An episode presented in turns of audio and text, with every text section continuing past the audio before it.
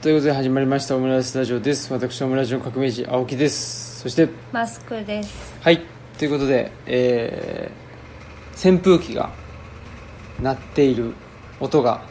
入っているかなと思いますが、まあ、夏のルチャリブロということですね夏リブロはい そんなもうじとっとした目で見られながらその一言だけ言うというあのーただやっぱり朝晩はだいぶ東吉野村っていうのは冷えますんであそうですね、ようん夜も7時を過ぎるとスーッと冷えてくるので結局布団をすごくかぶって、うんくるまって寝ておりますねそうですね最終的には最終的にはねまあということでまあ我々はどっちかというとその寒さよりも暑さの方が暑さに弱いので、えーそういう意味では、まあ、冬はやっぱり寒いんですけど夏がねその朝晩きちっと、あのー寒くなるという方がまあ寝れるんで、はいね、やっぱり夏暑くってで、えー暑いと寝れないしで冷房に弱いじゃないですかはい、我々はね苦手なんですそうよねなんですよだから冷房の中で寝るっていうのもなんかすごいだるくなるしそんなことでまあやっぱりあのー夏にねきちっと寝れるっていうのはやっぱり僕らにとってはだいぶ大きなことですねそうですね はいうん奪われていく感じあるんでそうなんですよね、まあそんなことでえー近況ということで言うとですねうんえっとまあ、ちょうど今日ね収録してる今日はまあ昼間にね奈良県立大学っていうところで、はい地層ラボっていうねはところでお話しさせてもらったい、そうですね、ね共有空間っていうお題をもらったので、うん、まあなんかあの初めてロチャリブロの間取りとか、うん、うんオフ閉館の時どんだけゴロゴロしてるのかとかうをん、うんち、ょっと初めて入れてみました面ね。白かったですね、あれはね、うんだからそのうん共有と私有っていうのがね、あの侵食し合っているんだということですね、そうそうなんかねかっこよくそうやって言ってみましたけどまあ要するにねなんかその方が家賃とかダブルでかかってこないしうん、まあなんか苦し紛れにやったらそうなったっていうだけだったんですけど、ちょうん、っとそういう風に説明しましたねはい、はいそんなことで、はい、あとはい、あの私たちの、うん、ね、憧れの人に会ってきたああ、そうですね、うんまあ、憧れっていうか、いやもうめっちゃファンというか、はいはい。うんそうだねまああのー会いたいなとは思っていたんですけど、ね村上聡さんにそうですね会ってきたんですよね家を背負って歩いたのをね村上聡さんにそうそうそ名古屋で会ってううん結構だからね、えーまあ、今回その今ね広告看板の家看板の家っていう名古屋名古屋っていう、あのなんていうのあれは表現ねと企画で、まあ、名古屋にね村上さんがいるんですけどほんでそこの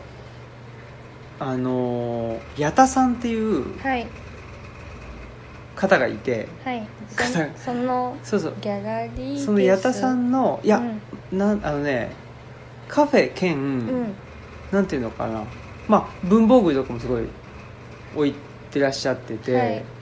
事務所も兼ねてるのかなあーまああの建築のそのせ設計士の方なんですよはい矢田さんってでその矢田さん家の地っていうかや矢田さんのお店のうん軒先にその広告看板の家っていうのをうん村上さんが、あのー作っているとはいえそのあのお店がノースモーうル、ん伊なん豆かちえちっちゃいじゃないですかや声がすいませんえ名前があうんいやちゃんと言えません 僕はそのノースモールイズディティールじゃなかったでしたっあけ多分それです、はい間ち間違えてたらまずい僕ほら何の名前だっけもうずっと言えてなかったやつとかあるじゃないですかあーなんかレストランの名前とかあノーディティールイズ 間違えちゃったごめんなさいいいですねノースモール逆まだあねノーディティールイズスモールはいでしたごめんなさい本当に、はいそういうことすんだよなさんのその軒先にはい村上さんが家を作ってましてでそこに過ごされているそうそうそうそうっていうんで会いに行ったんですけどでその矢田さんも言ってたけど、まあ、その僕と村上さんがなんていうのあのあ初対面なんだみあそうですたね、いな、うんそれなんかほ誰かにも言われたけどそれあそうだねあ会ったことないんですか山坊主さん山坊主さんかなにも言われたのかな、だうんからなんかまあ初対面っぽくないっていうあ感じでねー、ままあ、でも初対面で、うんまあでもやっとなんかちょっとねあのまあと挨拶できたかなっていうあそうですねところはあ本当にね関書房さんで本を出したいなって思ったのは家を背負って歩いたがあそうっそうたからなのでねうんうんおかげですよね、うん本当はちょっとね 21B とかも行きたかったんですけどそうそちょうどその頃なかなかねけ結構コロナが吹き荒れてたんでうタイミング合わず、うんねやっぱ金沢もね我々にとってはすごくあの縁深い土地なあのそうでですね金沢がちょうどよかったんだけどね金沢にあそうですねん行きたいなと思ってたんだけど住ん行けでずたんでねうん、でその金沢の21世紀美術館のキュレーターの人があれは本作ったのかなあえっと移住を生活する、うん、移住を生活するっていうすごい分厚い本があって、ねあれも、まあ、まだペラペラとしかあの見たり読んだりしてないけどうんもうめちゃくちゃ面白い、ううんうんん、感私じのも本でしたね楽しみです、うんでそれねあのご寄贈いただいたんでちょっと早速特集コーナーではいちっちゃな特集を展開しておりますのでご来館の方はぜひご覧くださいはいはいそんなことででね、まあ、村上さんともまた、えーちょっとねうんちょっと先に、うんえー一緒に、えートークイベントしようということもねあの約束したりとかすごいねまああの早速話を進めてますんで私もはいあとはねもうちょっと関消防をねはいどうにかしなくちゃいかん ということで、はい関消防のことを一番考えてるのはルチャリブロと村上さんだっていう話を ねそうだそうだと本当だと共闘しそうてそいけたらいいですう、うんね、でも関消防の評判が下がると我々もねダメージを受けるとそうです、ね、それよくないっていうんで、ね 共同体です、ね、そうそうそう、まあ、まだ評判下がるねえーまだっていう評判下がる っていうふうに決まったわけでも何でもないしあれなんですけどまあっていうかですねその関消防が大きくなればねうんあの我々もということもあるし、はいまあ、我々が頑張ることでまたね関消防も引っ張っていこうというような、はいはい、非常にね、えー、稀有なはい稀有な我々と 自分でだよねと。自分で言っとこうそうそういう感じでねあの意気投合しましたんではい今後ともね、えーやっていきたいなと思っておりますはい、はいということとかね、まあ、あとはまあ引き続き草刈りをしてるよということで、めっちゃ今綺麗ですよね綺麗ですよねやっと大家さんに見せても恥ずかし本当くなだいぐらいに、まあ、木がちょっとモサモサなんで木もやんないあそうだね剪定がうねん、あれなんだけど、うん、でやっぱりあれですねあのナイロンのああれで、ねあれでって紐で、うんえー紐でねその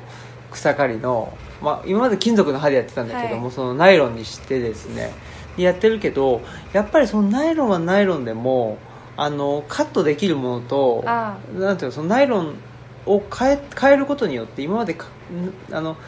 カットできてたものがカットできなくなるとか、はやっぱりあるあるねあまあ一長一短っていうかね、うんでもその草刈り機の話意外に反響あったんですよね多分近年で一番すごい反響があったかもしれないですねあのいろんな人たちがねうんうん、まあっていうんでそうですうね、ん、まあちょっと引き続きね草刈りはしていきたいなとも思いますよねまあそうですね、うんここ廃墟じゃしていきたいなと思いますよねとかじゃなくてもしていかないといけないんだけどまあそうですんね、もうここ廃墟じゃないよってアピールするためにもねそううんパッと見そのめっちゃ普通の家なんでねそうですねそうねいやーだからそういうことだったのかとそうですそうですうね、ん、やっぱりまあ僕らもだんだん解像度が上がってきてねそうですねうんやっぱり、あのね空き家も多いんですけどこの辺ねやっぱり庭ぼうぼうだと分かりますもんね、あそうあ空き家だね空ってき家だねとう、んね人の手が入ってないなっていうのがね伝わっちゃうというかそうなんですよそほれんでほら、うん今日ねその奈良県立大で発表した時に、はい まああのー複数のね、えー学生さんから質問があったっていうかそのね、あのーなんか変な人来ないんですか みたいななんかめっちゃ心配してくれてましたね心学生さん、ね、でしょ心配してくれてたけどまあいろいろ言ったけどもやっぱりそのね我々も結界を張ってるんだと、まあそうですね、うんまあ、その東吉野村っていうね、まあ、その町から離れているという距離自体も結界でもあるし、うん川を川を渡るであるとかまあ本っていうねものをすごくあの前面に出しているとか、はいいろいろあるわけですけどやっぱりその草刈りをして人の手を入れるっていうのはやっぱり結界になりやすいんだろうなというそうですね、うんそういうふうに思いますね。そうですね、うん、だからここはなんか暮らしてる生活の場ですよっていうね、うんあのアナウンスになるんだなっていうのを最近ねだからやっぱりゴミ拾ったりとか草刈ったりするのって伊達じゃないなってそうだよね、まあ、うん生活の場だし、なんていうのかねなんかその見てるよっていうか、ね、ああそうそうだね、うんだからねあの地下鉄に落書きあって放置されてたら犯罪起きるみたいなのそうそうそうそとう一緒でなんかあのあこあの落書ききれいにしてあったらなんか悪いこともしづらいというか、うん目があるんだなっていうことが伝わるっていうのとかすごいありますよね、うんだから、うんある種自衛の手段といううか、ん、でもあるんだなっていうのを思いましたね。はいということではいはい近況終わりとはい。いうことですははいではねお,、えー、とお便りがねそうですね。まあいくつか来てるということで、はいお願いします、はい。お便りスペシャル、お便りスペシャル、お便りスペシャル、お便りスペシャル、お便りスペシャル。はいえっ、とじゃあオムラジネームっていうかオムラジネーム勝手につけるんですけど S さんからはい オムラジネーム S さんっていうのは初めてですねイニシャルだからねそ れはまあ S さんであわかりました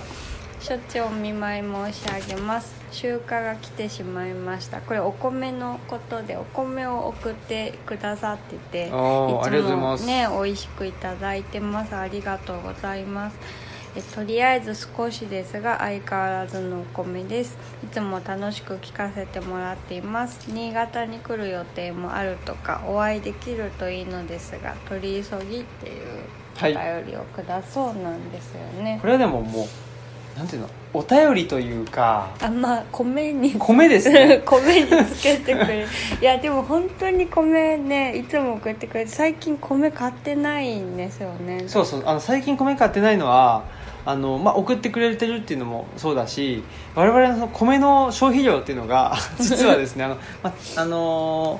ー次回配信予定の、あはいのーもぎちゃんとかね、えーと小山氏とのはあのーオムラジ汗まみれのですね、はい回で、まあ、糖質制限をしてるっていう話をしててですね、はいで、まあ、あんまりお米食べてないんですよみたいな話をしてるんですけど、はいまあ、正確にはそそのなんつうの特別な時ねあそうですね特別な時しか食べてないっていうそうですねだからうん米がごちそうとそうしそうてそうそう最近はねそうなんですよ食べてるのでだからあの S さんが送ってくれている米はい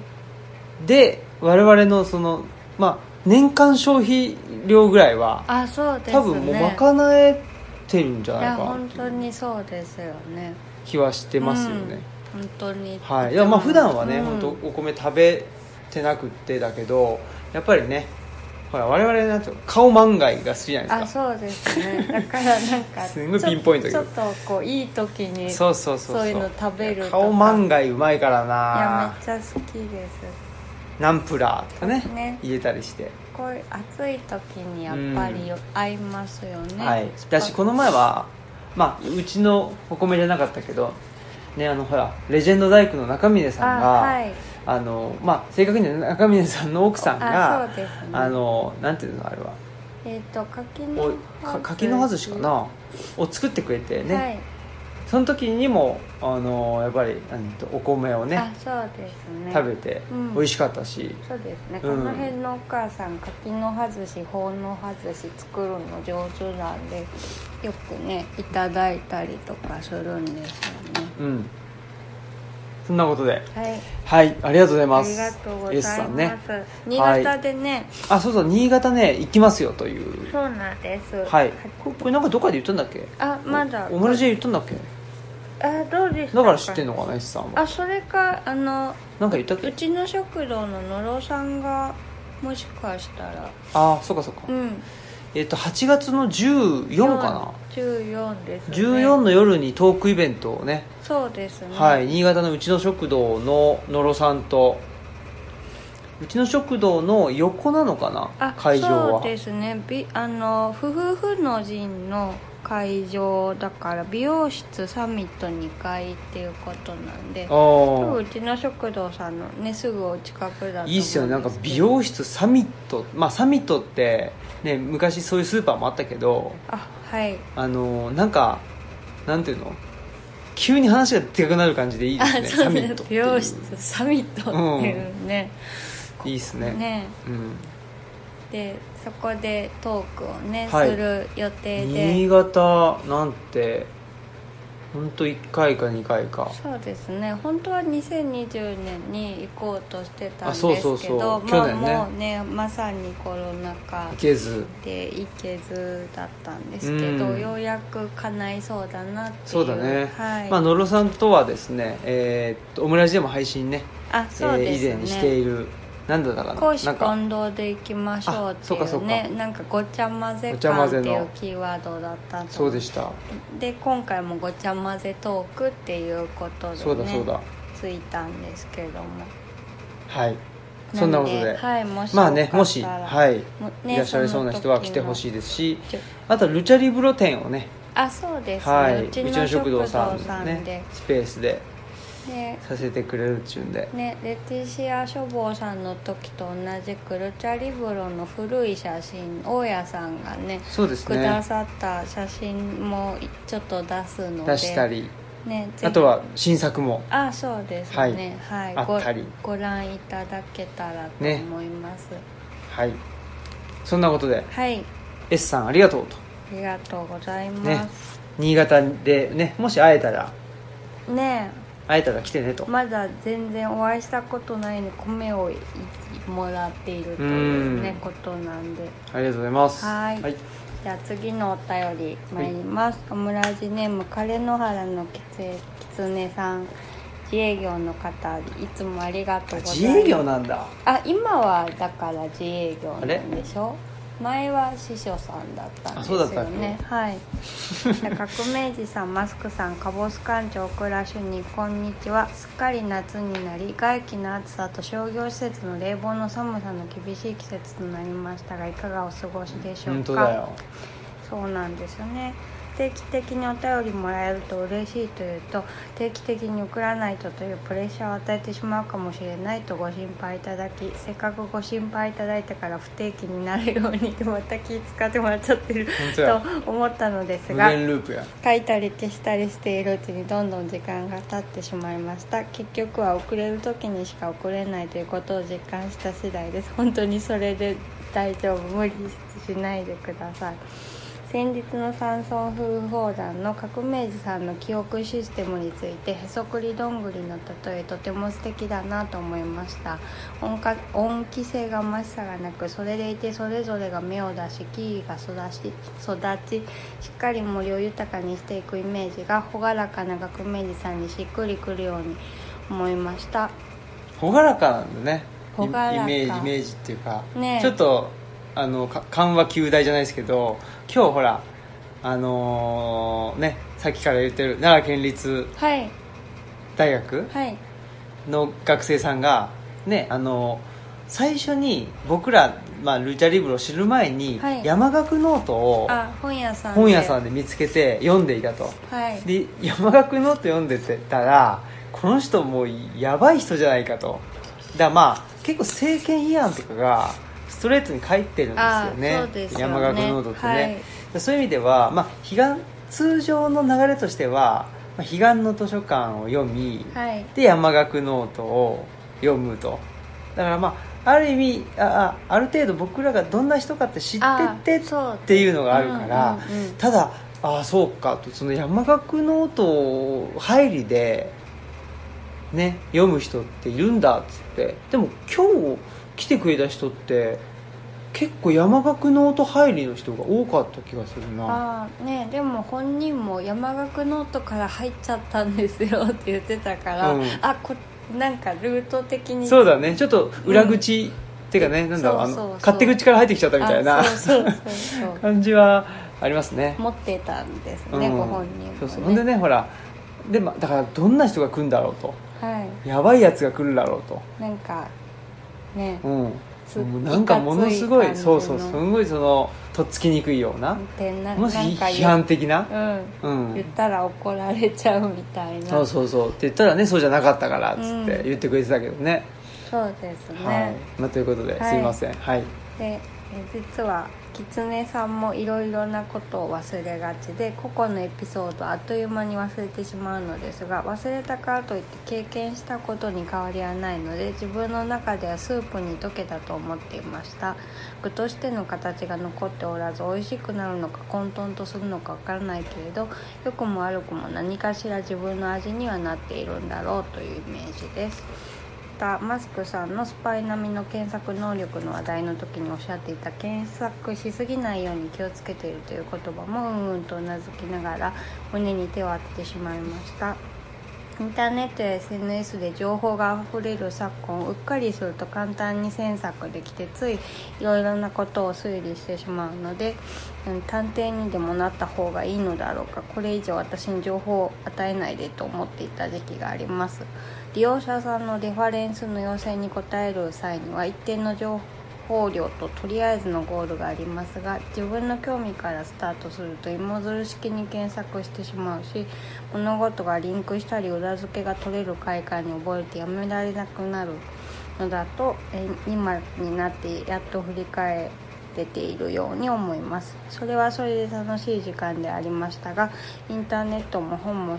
対象が真羅万象であることは似ていながら検索は狭めていく動作で読書は広げていく動作だなと改めて感じたこともあり検索ばかりしているのは精神衛生的にも偏ってしまって好ましくないのかもしれませんね生活が変わってオタク気質が薄まり検索狂でなくなったら少々自分に対しての物足りなさを感じつつ気持ちが穏やかになった気がします暮らしの手帳最新号も拝読しました素敵な写真とスルスルと染み込んでくる文章が大変心地よくルチャリブロに伺いたい気持ちがより一層強まりました暑さの厳しいより連載や新刊の準備などご多忙のことと思われますが無理はなさらずどうぞご自愛くださいまたお便りさせていただきますということでしたはいいやもうすごいですねなんか網羅的に気を使っていただいてるっていうかなんか すいそまのせんありがとうごすざみまいますせんって感じでねでねあのポイエティックラジオにもねあお便りそうそうそうそうなそさうっててオムラジの名前も出していただいて、ね嬉しくありながったいことですよ、ね嬉しくなっちゃいましたうん、ねなんかねなんでしょうねそのなんだろう違うね違うラジオで知ってる人の名前あをそうですね聞いてねであ狐さんだ狐さんだって言って嬉しくなっちゃそううそうそう感じありまね、そししたたらねまあうんね、とオムラジの名前も出していただいてたんでありがたいなとねいうこともありつつですけど、えー暮らしの手帳ねあそうですねはい、暮はらしのい手帳にねまあなんつったらいいのあれ特集あみたいなそうですねまあでもまあなんですかねでももう面白いよねあれをねなんかなんていうのかなルチャリブロの特集みたいな感じでもちょっとないあそうじゃないですかね、なんかその私たちのって感じですよねうんで関東で、まあ、かといってなんかすんごいなんていうのやっぱりねこの人たちの名前を覚えて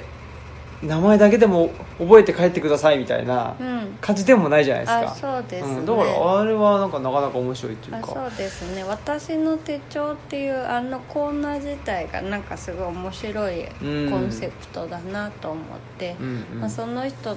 たちの手帳に何か書きつけてあるとしたら大事なことが書きつけてあるとしたらどんなことだろうっていうのを、うんまあ話しする中でピックアップしてくれるっていうようなうんコンセプトだったんでそれもなんか面白いなって思いましたね。うんうんねでね、まあ、くしくも「暮らしの手帳の」ね編集の平田さんはい、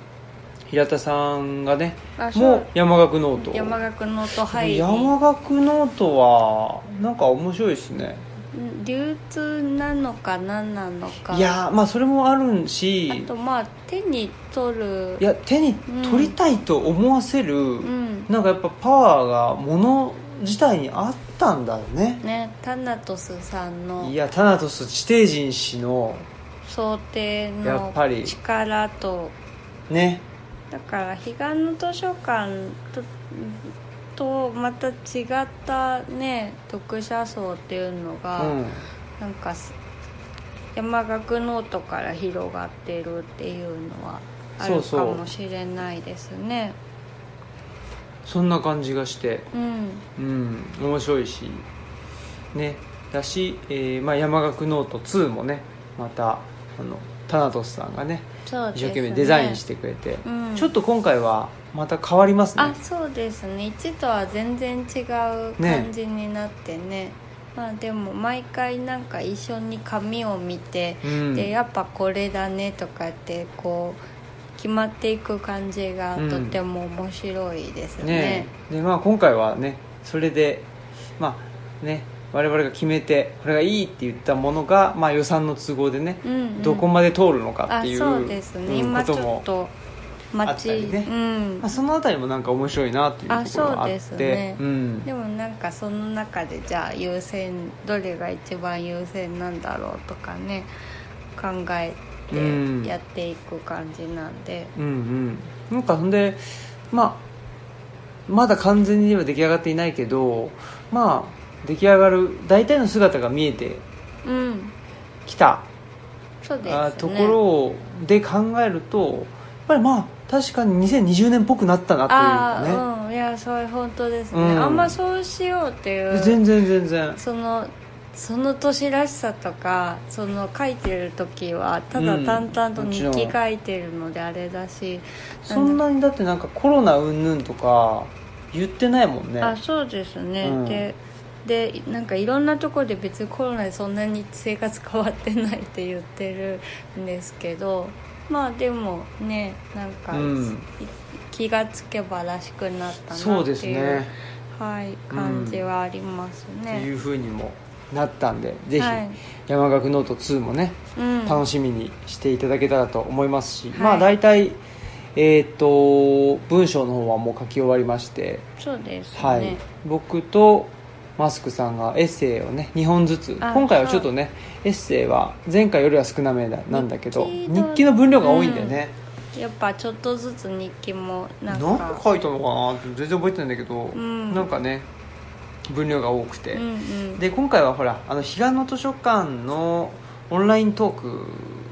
がねあそうですね、うん、月1でやってたんでそう去です年ねは、忙しかったでうすんねだからそういう意味では何でしょうねオンライントークは結構月1でやっててその準備うん一生懸命やってたりとかあそうですうんね、だからこの前うんちらっとその高松さんと喋ったけどなんか去年すごい頑張っ頑張ってたよねみたい な何だったんでしょうねみまたあいな、そうですよね、そのお相手の方の本読んだりいとかやねー大変でしたよ、うんいやでもよくやったよくやったなーっていうね、うんうんうん感じですねうんうんだからまあその舞台裏っていうか、それがまあ山岳ノート2には書いてあるようんとうんいううん感じでね、そうですうんね、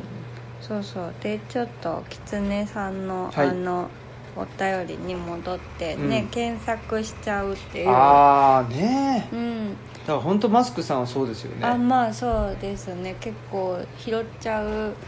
ところはあるんだけどあとなんかね検索ツール好きっていうかそういう意味ではガジェット好きだなっていうところがあって、うん検索するコンテンツ自体にももちろんすごく興味あるんですけどなんかこの資料を使いこなせたみたいなところにちょっと喜びを覚えるところがあってうんそうなんだからあの今度の今ねすごいのんびり連載なんですけど「大和レファレンスブック」っていうね奈うん良旅も暮らしもというサイトで連載させてもらってる次の回が結構そのガジェットを使ってるというか、まあ、こういうデータベース使えるよとか期間リポジトリ使ってまあうちにある資料だけではちょっと足りなくなってきたので単にガジェット使ったんですけどでもまあそういうのを使うこと自体がもうなんか好きだからそうそういうとこもあってやっぱ検索しちゃうなっていうのは思いますね。うん、うんでもそれはいいですよね、まあきもそうれもう今考えるとなんか大和レファレンスブックってなかなか面白いっていうかなんていうのかななんかまあ山村に暮らすっていうのは都市に暮らすのと違ってやっぱりその情報から遠いっていうかあー、うん、情報発信とか情報集積の場からやっぱり遠くなってしまうまあそうですね、うん、でもやっぱりインターネットがあることによってえーその辺はだいぶ緩和されてるわけじゃないですかそうですね、うん、だしまあうーんまあ山って言ったってねあの街に全く出れないわけじゃないんだから、うまん、あ、出ようと思ったら出れるわけなんで、はいそういう意味ではやっぱりなんでしょうねその情報は得ようと思ったら得れるんだあそうですね、うん、いうことがなんかまああのねマスクさんの連載だと主にまあひ一言でくくっちゃうとみ民族知っていうあうんその民族ってねあのフォークロアの方ですけどその土地の土地のの知恵とかうん知識とか、いやそうですうんね、そこがまあレファレンスっていうはい、なんていうのかねその地をうん、あのまあ、あある種普遍的な地っていうことだと思うんだよね、うんその地域に限定されないあそうですね、うんそこと結びついてるっていうのはすごく面白いなっていうのあはそうですね思ってるんですけどね、ねうん、なんでで今回はそれとあのレジェンド大工のね中峰さんの語りをなるべくその聞いたまま載せているのでそれがちょっと読みどころかなと思うんで、まあ近々公開されるので、そうですぜねひお読みください。はいっていねうまあのんびり連載っていうのは ね別にこっちのせいじゃないですけどまあなんか ねあのそれ専門でされてるわけじゃないかまあお忙しいんだろうなって思ってます、ねはいだからマスクさんほん単体で見たらめちゃめちゃ早いじゃないですかあ原稿早いし、書く,、うん、書くのは早い、だからまあでもありがたいけどねこん今回はやっぱりある程度 そのガジェットを使わないとわかんあーまなあいねことが多いからでさすがにちょっとこれからまた大きい図書館行ったりしないとちょっと資料が間に合わないかなっていうところあるので、まあもうゆっくりやろうかなって思ってそうまですすねきつねさんありがとうございました、ありがとうございますそんなあそんなとこかしらあいえもう一通りますあじゃなくてんそのはいきつねさんのあれはあのー何ですかあであと中でそうですねでも結構いなんていうの、うんなんかいろんなそうんの、うんうんテーマが含まれていたような気がうんするんで、でもね検索は狭めていく読書は広げていくっていうのは本当にその通りだなと思いますね、だからやっぱり読書をすると分かんないことが増えるっていうのは「暮らしの手帳」でも話したんですけれどうんうんこのちっちゃい字がもあそっうか見えない見え見えにくいんだよねそうでしたねあの革命児さんって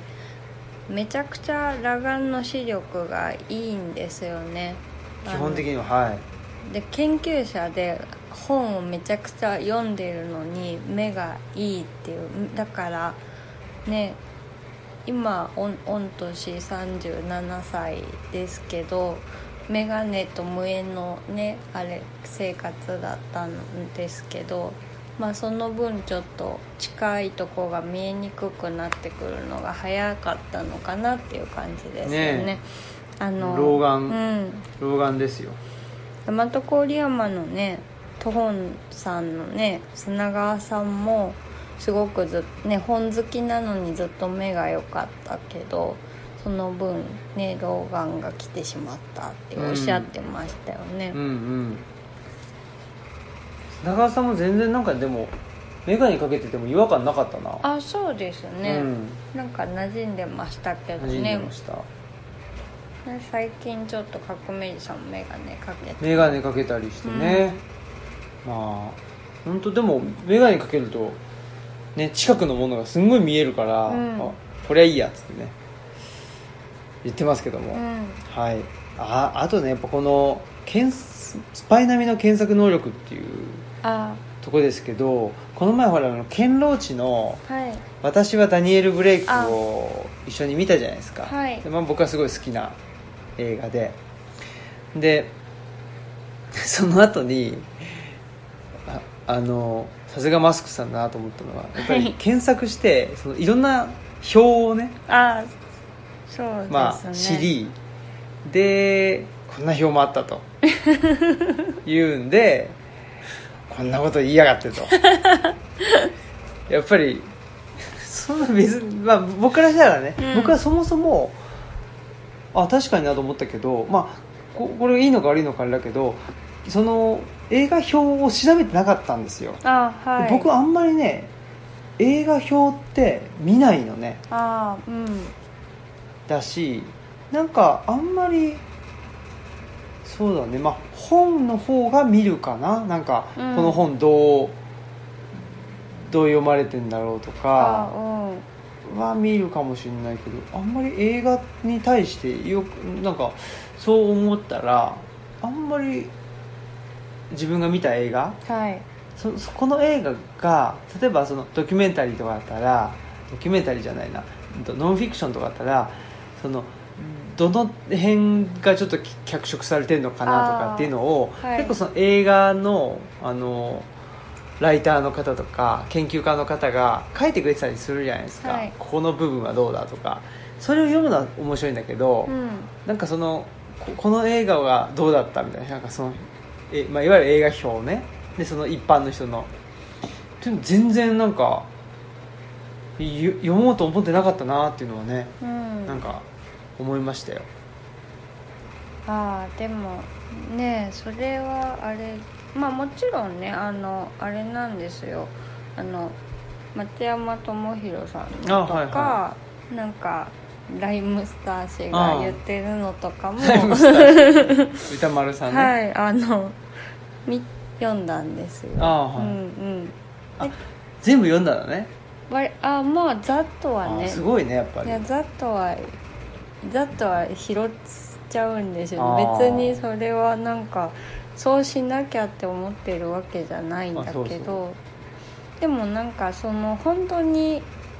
やどう捉えられてるのかなっていうのがやっぱりちょっと気になっうんででけあのすごいあのダニエル・ブレイクはまあその本当に社会モデルの話だなと思ったので、その個人モデルじゃなくてなんかダニエル自身が何かあるからっていうよりはだってめっちゃ普通にいい人であの一生懸命はあうんうん働いてきて、奥さんの介護も頑張ってきたあの勤勉な市民であるし、あのだね、ダニエルと出会ったその親子っていうのも、シングルマザーの親子っていうのもなんか別にあのお母さんも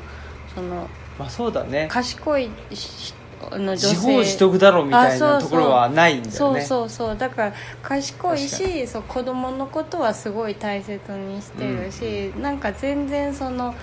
あのなんだろう悪いところがなないのに、うんあの社会のそのシステムが悪くてすごく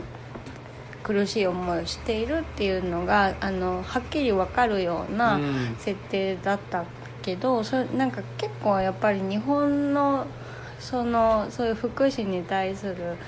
まあ見方っていうのがどうしてもすごい個人モデル的だし精神論が強い、うんうんなそれはちょっと文化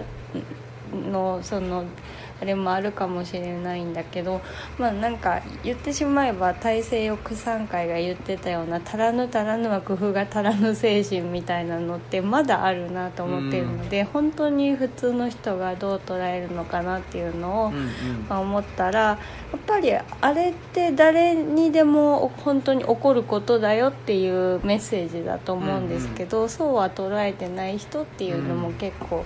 いたので、うんでもそうそうそれも貧困だと私は思っているのでう、んうんその想像できない。そういうふうに捉えてしまうというあそうそうそう、んだから自分のちょっと先の未来の話だとか自分の大事な人のもしかしたら未来の話だとかであの想像する能力が ひあの欠如しているということも貧困であると思うのでうんなんかそういうのをちょっとあの生で知りたかったっていうので、検索したっていうのがありますね。うんうんうんうーんすごいですねそうですかねまあでもそれ読んでプリプリしたんですけ どねなんやねんっていいうや ですよねいやーぜひねあのーダニエル私はダニエル・ブレイク見てない人はねはい見てほしいしだから僕はもう純粋にはいあのーすごい好きな映画なんで、はい結構だ純粋なんだよね私ああそうわ私私割とね割と純粋ですよね、そうですねまあ、あんまりなんていうのかななんかそのどっぷり感傷的にうんハマりはしないけあど、そうですね純粋だよねあそうですねなんだろうかこれうん我ながら私ちょっと引くぐらいねあの泣いてしまったんですけど、ダニねエル・ブレイクで 泣いてしまってで検索をして こんなこと言ってるっつってプリプリ怒ってるというなんやねんなんやね 勝手に勝手にね 勝手に泣いて ね勝手に手に怒怒っっててねねめっちゃ楽しんでるっていう忙しいやつだな忙しいですねやっぱりちょっとこう引っ張られすぎるところがそうですよねねねディズニーの話じゃないですけそうだどねんね、没入っていううんのはままだなんか特徴としてありますねそうですねはいそんなことで、はいありがとうございます狐さんありがとうございます、ね、またねあのポイエティークにもぜひあそうですね、はいあのーはいね、えー送って送ってあげてくださいっていうのも ねなんかちょっとおかしいですけどまたねポエティックでもお名前聞くの、ね、そうですねなんか嬉しいので、はい楽しみにしてます本当ですよね、はい、あで今度あれかだから垣内さんとねあそうですね僕はちょっと修行ということで、はい喋りまくるそうそうそうだからその間ね、はい残念ながらあの山村夫婦砲弾お休みだ しう、ふね、ふ向こうも、えーポイエティックの方もね奥さんちょっと奥さんお休みとお休みいやこれは結局ねこれ、まあ、こんなこと言っちゃもうあれだけあれですけど、やっぱり山村夫婦砲弾とかまあマスクさんとか奥さんがいる方がいいよねって何度は分かってん ですよそれは分かってんの僕と垣内さんも、はい分かってるけど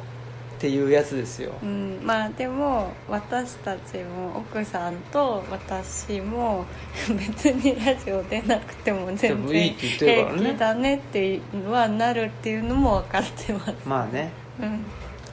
はいはいということでじゃあはいありがとうございましたありがとうございました、次のお便りオムラジネームこれも勝手につけるんですけどゆうじさんですはいはい、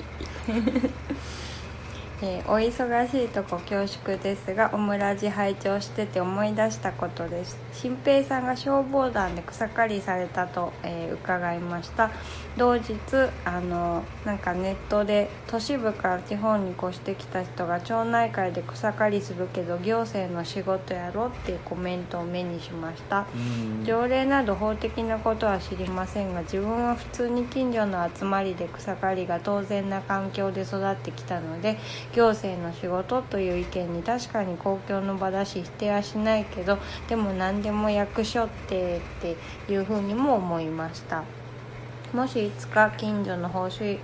作業で何かやることになった時誰か役所の仕事でしょって言われたら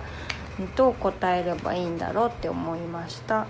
新平さんたちは都市部から変わってこられた方々なので都市部の経験が少ない私にない感じ方をされていることがどれだけあるかと思いました休養することではないですし多分今までもどっかで似たことに触れられていると思いますいつかどこかでお聞きできたらと思いました、えーまだまだディズニーランドの話で恐縮ですが中学の修学旅行で行ったきりです会場では5人ぐらいのグループ行動でしたえー一つ乗り物乗った時点でなんか耐えられなくなり気分悪いというふうに言って2時間か2時間か3時間くらい一人ベンチに座って人を見てみましたでもそのとその時間が贅沢に思えました上野公園でも似たようなことをやりましたラジオで拝聴で30年以上前忘却の彼方から蘇りました長々と失礼しましたということですはああいやーねいはい、まあ、ユージ氏ねいつもありがとうございいますつもありがとうございます、ね、でも最近もう全然関係ないけどあのやっぱり名古屋のカルチャーセンターのはいあの自動扉を入るともうちょっとやっぱりユージ氏 ははいあいるかなって入り待ちやっぱり思うからねそうですねうん入り待ちといえばの有だ志からやっぱ不在が存在を際立たせるといそうですうね状況にそうですねなってますけどまあでもね多分忘れた頃にっていうやつかもしれそないうでですけすどね、まあそれがまあそれはいいんですけど楽しいですねそうそうそうだからそのなんでしょうこの、あとね都市部とはいね地方と田舎の感覚の違いっていうのは確かにすごくあるあそうですなあとね思あってての私もその史跡のところを掃除してたらなんかあの史跡を見に来た人がいたんですけど、うんなんかあのびっくりされたんですよね「えただの近所の人なんですか?」みたいな「でえボランティアですか?」とかって言われたんですけどいやボランティアっていうかううん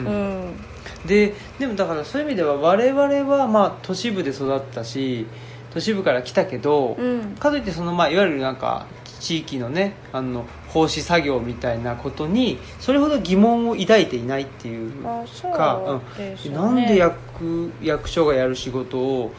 自分たちがやらなきゃいけないんだとは思っていないっていうところはありますね。そうですね、うんでもだから多分もともとは近所でやるようなことだったんだと思うんですよねどこでも。うん、お掃除とか草刈りぐらいのことだとまあでもと都市だともうなんかそれがそうじゃなくなってね行政がやるっていう風になっているのかなとは思うんですけどうん、まあねあの村もそのピンポイントで住民がやったりあの役場が誰かやりませんかって業者うんうん募集してやったり、とか消防団でそうだよねいやだからうんこれって東吉野だけなのかどうかわかんないけど、だからっていうのはもうそのある種地域コミュニティの人数が減りすぎちゃって、まあそうですあねのー機能しなくなっちゃったところがあるわけじゃないですそかうですねでそれをあのーまあなんていうかな、まあ、外注にだその村がね村がなのか、最初はもしかしたら地域がはい村に外注したのかもしれないああそうですね、うんで村が、まあ、募って、うんシルバー人材なりなんなり募ったりしてでその草刈りをすると、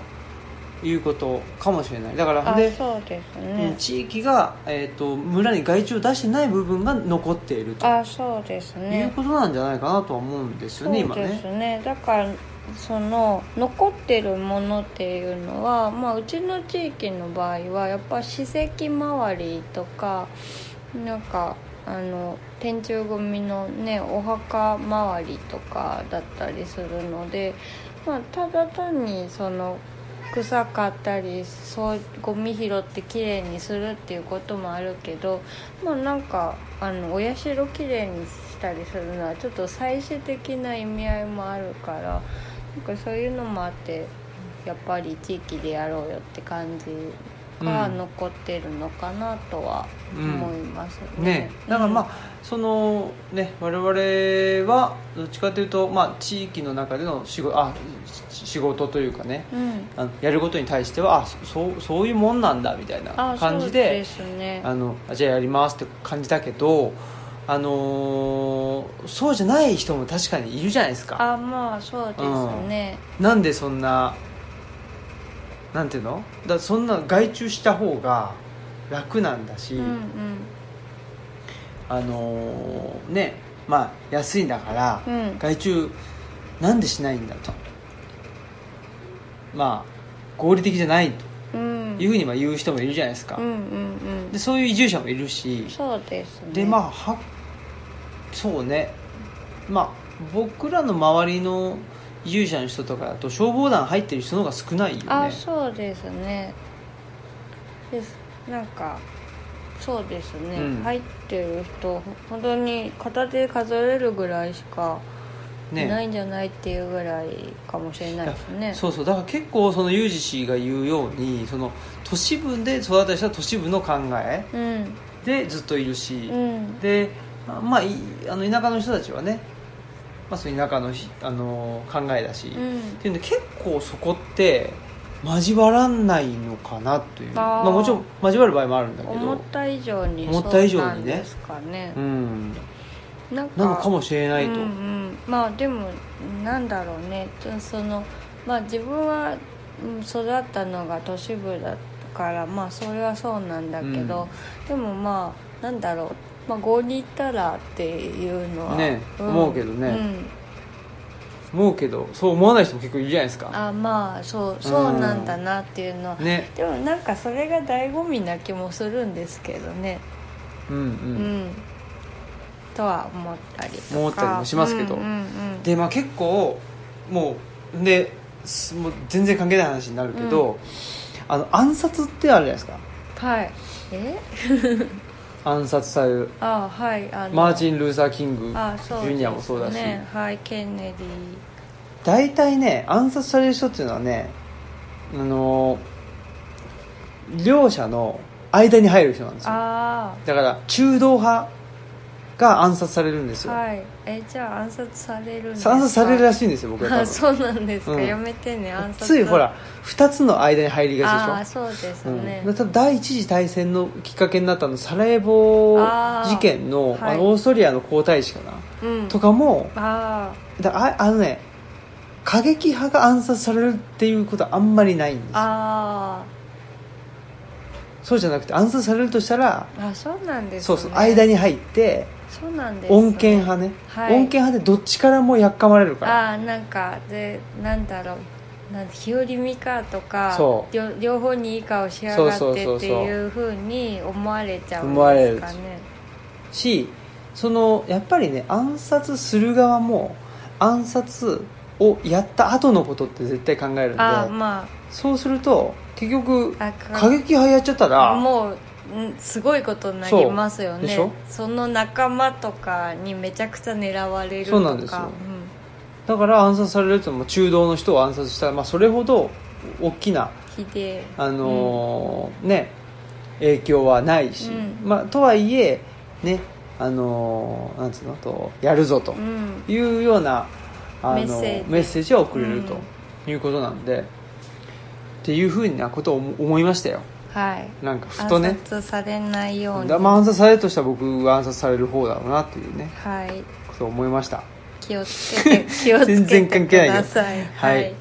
ああとねこのディズニディズニーーラランンドドでねはいいやーいいっすねいいですねあのどっか耐えられなくなりあっーていうのであのでもこの冒頭こうねあのみ人を見てるのが時間が贅沢に思えたっていうのはすごいあのあこれいいな贅沢だなって思ったんですけどなんかあれですねあのこれと真逆のベクトルの話を最近聞いて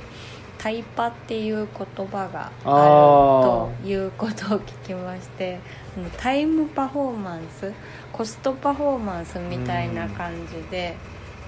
まあ、時間をかけたことに対してどれくらいのそのバックがあるかみたいな考え方があるらしくて映画とか飛ばしてみ見るとかねうんそういうなんかそういう発想というかがあるっていうふうに聞いてまあ時間もったいないからその余分なとこを切り捨てて合理的にその内容を把握しようみたいなうんことらしいんですけどなんかこれと真逆のはなんか発想だなっていううふんうに思いましたまあねでもそうですねん、まあ映画は飛ばしては見ないけどでもねその近世には何日もかけて歌舞伎を見ていたとかお芝居見ていたっていうのを聞くし、まあなんか昔の映画とかだとやっぱりちょっと間が長いなって感じる、うん長い長いそう時はあるのでなんかどんどんこういう贅沢を味わえなく待てなくなっているうんうんところはあるのかなって、ねだしあのなんていうんですかねえっと村上さんも言ってたけどやっぱりどこだっけななんか友達の結婚式東京からひ広島あにーそうね、うん行くのでね、あの1か月前にやってなきゃいけない うんだから歩いていくとしたそうらそうですよねね近世の人の発想とか発想はそうだよねそう考えると参勤交代とかってさうんすすごいそのあそうですよ制ね度っていうかさ、鬼ですよね鬼のい制度だよね、うん、めっちゃ大も変うねお前の人生なんていうのよこせみたいなまあそうですねまあ移動に終始みたいなね、人ってことだもんねまあでもねまあそれしか手段が移動手段がなかったらもうそれが当たり前のこととしてそうですよねそりゃそうだ、うんうんうんそりゃそうだしでもあとちょっと、まあ、そういう人がいたらはい申し訳ないんですけどあのーこういう、まあ、オムラジにしたって何にしたって何倍速かで聞いてあっーていう人いるけどそんなそこまでしても聞かなくてよくねって思うあそなんかそれめはっちゃそうでですよさね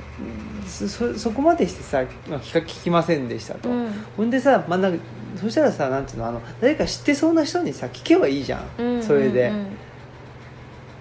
て思うんだようんねあそうですうよね、ん、なんかそこまでして情報仕入れたいかってさそのあうんうん何倍速とかにしてさ、まあそうそうですね、うんまあしかもオムラジの場合はそこまでまあオムラジはし別てにその入る情報ってないですすかるら、ね、人はいないだろうけどさ、なんなんかわかんないあーすごい人の話とかさ、まあうんうんうんすごい人の話って漠然としまくったけど、うんうんうんとかさそれをねあの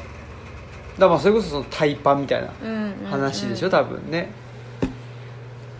いやだみんな忙しいよちょっとねそこまでしなきゃいけない状況にししない方が良くないって思いますねそのね何倍速で聞いて仕入れなきゃっていう状況をちょっと変えた方が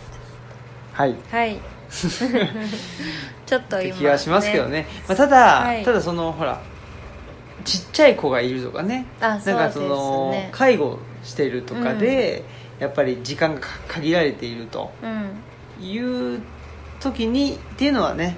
うんそれはわかるけど、そうですうね、んわかるけどなんかねうんとはいえやっぱりなんでしょうねあの今まで通りのものを情報を得ようとしてね、うんで今いろんな事情があのある中で、うんその諦めきれずにその情報を得続けようとするっていうのは、うんやっぱりちょっとなんか無理があるっていうか、まあそそれはそう設定してるとしんどくなるしんどくなるとと思うはね思いますねうんうん、というふうに思ってます、うんはい、はい、なので、まあ、我々もね、うん東吉野村に引っ越してでいろいろほらあの諦めたこともねあたくさんあってまあ、そうですねでそれが最近あれですよ僕も最近ああこれは東吉野じゃなくて神戸に住んでたらね、うんよかったなってもうなんか思ったのは、はいあのスーパースターラジニ・カーンとの映画があーそねれは見たかったです いかがだっねたでしょうあれはやっぱりやってないんですよねそうですねまあそういう2週間限定とかつって言われちゃったらで大阪で昼のそう1回しかやってないとかだと、ねえちょっと諦めるしかなかっそうなたんけですどよまあそういうのはありますねねまあたまににあるけど、うんうんまあ仕方ないよねっていうね、まあそうですねもうね諦めましょうみんなっていうそう感じでですねはいはいじゃあゆうじ氏ありがとうごそうでざすいねましたありがとうございますはい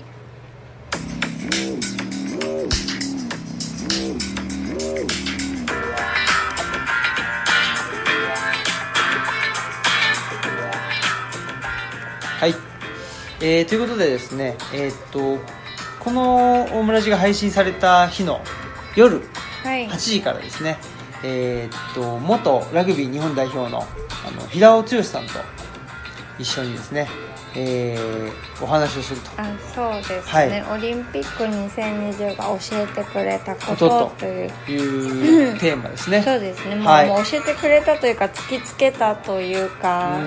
んねって感じですけどいやーもうね終わってますわね、終わってるそうですね、うん今日もちょっと県立大の方でなんかもうに日本大丈夫かみたいな、ね、話もしたりしたんいやで、なんか結構なんていうのねあのー鋭い球投げてくんなって思ったら、うん多分山岳ノートをあそうですね読んでたからでそれ言って大丈言夫だとって大丈夫なんだなって思ってたんだねみんなオねリンオリンピックどうですあそうかっていうのもねあそれ聞くんだと思ったけど結構ね結構合意があった感じがそういうことだったんだねそうですね、うんうんはいでそうですね関書房さんの「これからのレッスン」っていうね、うんあこれから多分トークがいろいろ展開していくんだと思うのでぜひお申し込みは関書房さんのサイトからおそう願でいすねしますはいもうねなんか人数が集まってないんですっ つってあの青ざめてるんでいや集まってないわけじゃないんだけど、はい、なんだろうねちょっと高松さんがね、